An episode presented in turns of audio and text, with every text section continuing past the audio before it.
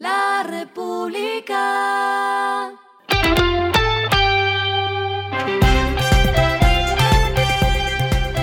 Al final de la jornada, esto es lo que debes saber sobre el comportamiento de los negocios, las finanzas y la economía.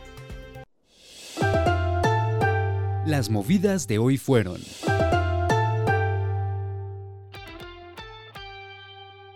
Tecnoglass está cerca de alcanzar un nuevo hito en la bolsa de Estados Unidos, luego de que la semana pasada se acercara a cerrar por encima de los 2.500 millones de dólares en capitalización de mercado.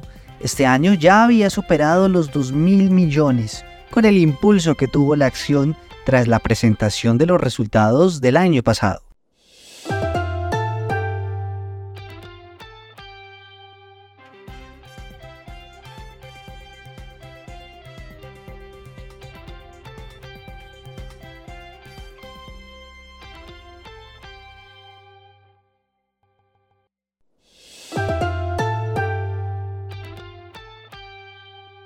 Y ojo a los que le siguen pistas del futuro del grupo éxito.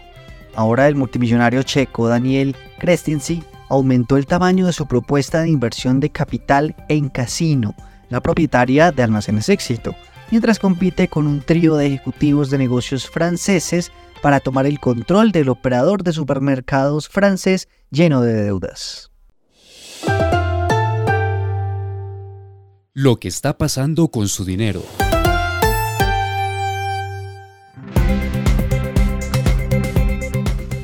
Y los bancos generaron 3,4 billones de pesos hasta el cierre de abril en cuanto a utilidades. Aunque para muchos fue bueno, esta cifra es 43% menos que hace un año, cuando los resultados mostraron utilidades por más de 6 billones de pesos. El orden de los mayores que ganaron está en Bancolombia como el primero con 2,2 billones y sigue Banco de Bogotá con 623 mil millones de pesos.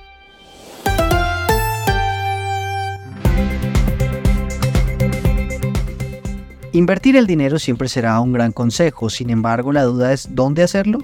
Pues muchas veces se desconocen distintas alternativas que tiene el mercado. No ignoren los CDTs. Hoy los analistas ven que con la mejora de la inflación poco a poco se irán alejando de las altas rentabilidades que registran, así que de momento usted puede encontrar tasas de hasta más de 16% según un sondeo de la República. Así que lo invito a pasarse por la página del periódico larepublica.co y consulte las tasas de los bancos y compañías financieras que tienen estos CDTs. Lo clave en el día.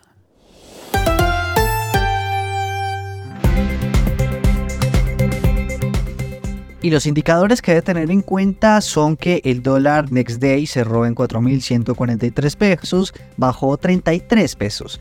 El euro cerró en 4.524, el petróleo Brent se cotizó en 76 dólares el barril, mientras que la carga de café siguió igual en 1.375.000 pesos y en la bolsa de Nueva York se cotiza a 1 dólar con 80, pues hoy fue festivo en Estados Unidos.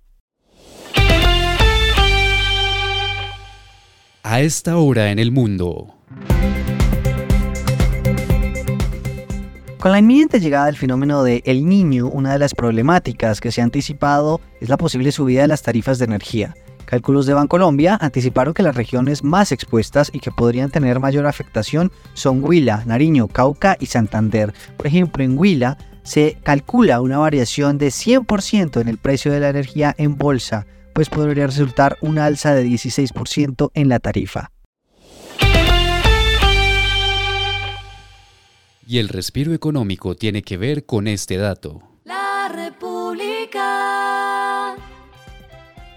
Un polvo blanco encontrado en el interior de la Casa Blanca.